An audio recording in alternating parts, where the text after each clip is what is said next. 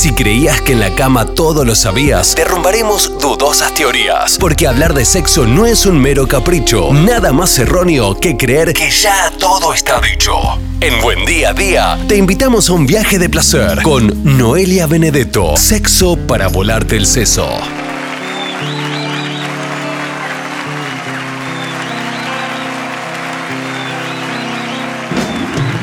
Señoras y señores, Sexo para volarte del seso, el segmento de sexología y vínculos que ya desde hace casi dos años está al aire en las mañanas de Buen Día a Día, en las mañanas de Quality 90.5 con Noelia Benedetto, la licenciada Noelia Benedetto con nosotros. Hola Noé. Hola, ¿cómo va? Buen día a todos y a todas. Este tema sí, ya ni siquiera nunca he googleado qué significa, pero lo he escuchado tantas veces que dije, se lo voy a proponer a, a Noé para que lo desarrolle.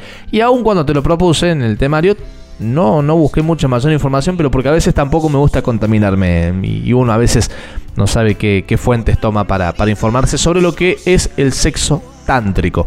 ¿Qué es el sexo tántrico? Eh, debo reconocer que me has metido en un brete porque no es tan fácil de eh, explicar en palabras, porque básicamente eh, es un sexo que tiene lógicas totalmente opuestas a las formas en las que vivimos el sexo en Occidente. Entonces es difícil de, lograr captar la esencia de qué significa una práctica o un espacio de sexo tántrico. Tiene que ver, esto se desprende del tantra, ¿sí? el, tantra, el tantra sería como una especie de estilo de vida, una práctica espiritual, no es una religión, sino que es una especie de filosofía de vida que lo que hace es contemplar muchísimos espacios de, las esferas de la vida cotidiana, entre ellas el sexo. El sexo tántrico proviene del hinduismo, ¿sí? de, la, de la cultura hindú.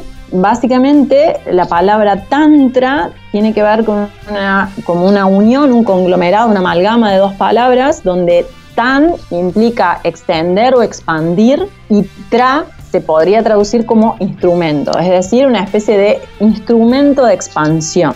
Hasta ahora con esto básicamente no te digo nada, ¿sí? tiene que ver con una filosofía oriental, eh, donde también el tantra tiene que ver como trama o tejido, como cierto urdimbre, pero es una forma de vivir el erotismo de una manera más espiritual. Y es una forma de exploración que va justamente con lógicas totalmente contranormativas a las vivencias que tenemos. Acá, ¿cuáles serían las lógicas? las metas, que tienen que ver con ciertas prácticas en particular, como la penetración, el mantenimiento de la misma y el orgasmo. Y la lógica del sexo en el que vivimos generalmente es muy métrica, ¿sí? tiene que ver con tiempos, tiene que ver con rendimiento, tiene que ver con cuántos. Muy, muy vainilla, digamos. Sí, pero aparte muy capitalista, ¿no? Digamos, una cuestión de, cierta producción donde se apunta a cantidad más que calidad. Claro. La lógica de lo que sería el sexo tántrico es totalmente inversa, ¿sí? Tiene que ver, apunta a la calidad como una especie de registrar a nivel de estar muy consciente en esto que a veces se, suele escuchar muy frecuentemente, que tiene que ver con esto del aquí y ahora, con conectar esto como justamente una experiencia sensorial más allá de lo genital. En ese sentido tiene muchísimos puntos en común con lo que es el BSM. Hay un autor que se llama Tristan Taormino que dice, bueno, se podría pensar el sexo tántrico como una categoría de sexo kinky y la verdad que no veo fallas en su lógica. Y lo que implica es justamente realizar un movimiento de la, de la energía sexual, ¿sí? que iría de lo genital a expandirse a todo el cuerpo hasta llegar a cierto nivel de conciencia. ¿sí? El Tantra empezó a difundirse así como más amarillísticamente en cuestiones de, de, Hollywood, porque justamente lo que hace es como, en realidad, desde la lógica occidental, lo la gente lo compra porque justamente aumenta la duración. En realidad, la, filosofía tántrica no apunta a extender en tiempo o en intensidad, sino justamente a generar un sexo más consciente. Claro. El acto sexual en sí, para lo que es el sexo tántrico, se llama maituna. Los genitales de las personas peneportantes se llama lingam. En el, el, Kama Sutra también tiene estos nombres, que significa eje de luz. Y en el caso de las personas vulvoportantes, los genitales se llaman yoni y se traduce como espacio sagrado.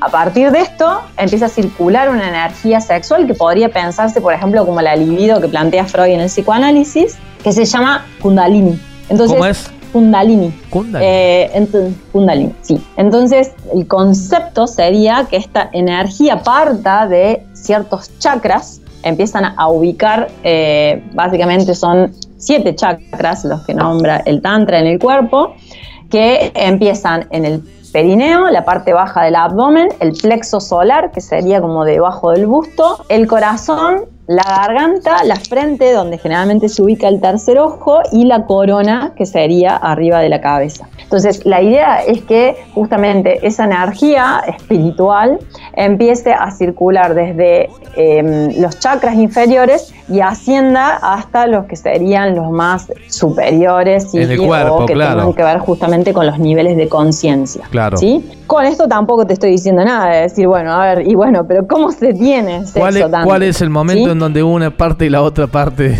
tienen sexo? Empiezan a conectar. Es un sexo que básicamente lo que apunta es a expandir los niveles de conciencia a nivel de la mirada, del tacto, de la respiración y la comunicación se hace a través de esas vías. Hay ejercicios, por ejemplo, de sostener la mirada. La verdad que es bastante movilizante. Hay ejercicios de, por ejemplo, de mirar seis minutos a la persona a los ojos. Con lo difícil que es mirar a alguien, ¿no? Ya incluso conociendo a la persona. Sosteniendo la mirada es, eh, tiene muchísima potencia ese tipo de ejercicios. la verdad que son como muy movilizantes. En otras eh, prácticas tiene que ver justamente con esto de explorar a nivel del tacto el cuerpo de la otra persona, no necesariamente yendo a lo genital. Y en esto también a veces utilizar las manos de las otras personas como si fuesen un, un instrumento de exploración propia. Es decir, tomaría la mano de la otra persona para explorarme a mí misma, pero la otra persona no puede ejercer una conducción, sino que sería un instrumento mío. Está bien.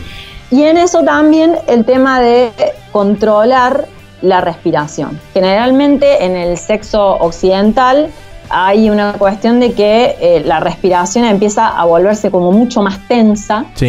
Y si empezamos a registrar en los momentos cercanos a las vivencias orgásmicas, casi que no respiramos.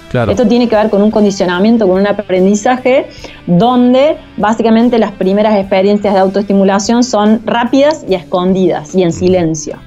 Entonces, al momento también de eh, juntarse o de sostenerlo individualmente, esa represión sigue ejerciendo. Para lo que es el sexo tántrico, en realidad, digamos, la respiración, ya sea inhalar y exhalar por nariz o por boca, implica una cuestión entre relajación y también como en una especie de recarga energética en el caso de inhalar y exhalar por la boca todo eso lo que va haciendo es ampliar justamente los niveles de, conciencia y de registro del cuerpo, en donde justamente la meta no va a ser la carrerita al orgasmo, sino estar desde un periodo considerable de tiempo hasta horas en una especie de trance. Sin alterar los niveles de conciencia con alguna sustancia, ¿no? Eh, esto tiene que ver con una conducta o una exploración expansiva que se va generando por justamente lo intenso y lo movilizante que es ese tipo de... Todo, ese ritual, digámosle así. sí, sí, para, para justamente para, para los, los, tántricos y las tántricas, el acto sexual no es eh, una práctica más, sino que es una especie de ceremonia, donde tienen en cuenta no tan solo las lógicas que se juegan entre las personas que participan, sino también el contexto, ¿sí? Cómo vamos a estimularnos a nivel del olfato, a nivel del gusto, eh, a nivel de lo que estamos viendo. Sí, pero por ejemplo también eh, de repente esencias, aromas que circulen, texturas. También suelen utilizar algún tipo a veces de aceites o de ungüentos. Entonces, la idea es justamente que eh, todas las eh, situaciones que se desplieguen empiecen a hacer circular esa energía donde se apunta a vivencias orgásmicas que se llaman de valle.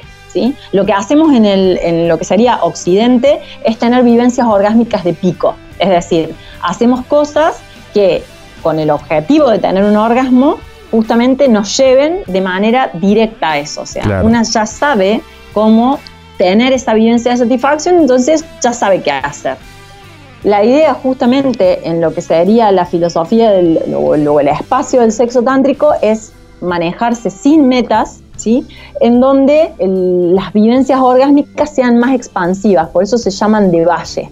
Y en ese sentido, justamente eh, no hay un guion preformateado de cómo llegar a eso, ni tampoco está la intención. Si pasa, pasa, si no, no.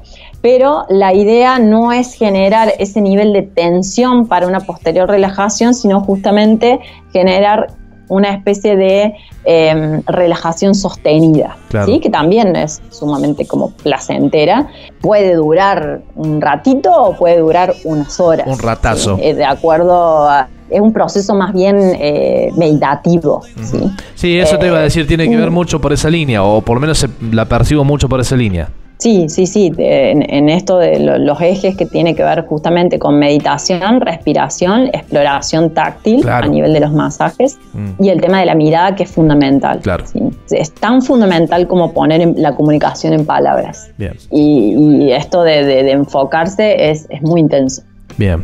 Bueno, Noé, si no queda ninguna data, no hay nada más para agregar. Vamos a hacer la invitación que hacemos siempre al final de cada segmento, que es decirle a la gente por dónde te puede ubicar, eh, comunicar, dejar tu mensaje, consultar algún contenido, proponerlo, sacar algún turno. Me pueden encontrar en Instagram como arroba o en la fanpage de Facebook que tiene el mismo nombre y de ahí les va a linkear a algunas notas escritas y también al podcast de sexología y psicología donde vamos subiendo las columnas y también otros espacios o productos.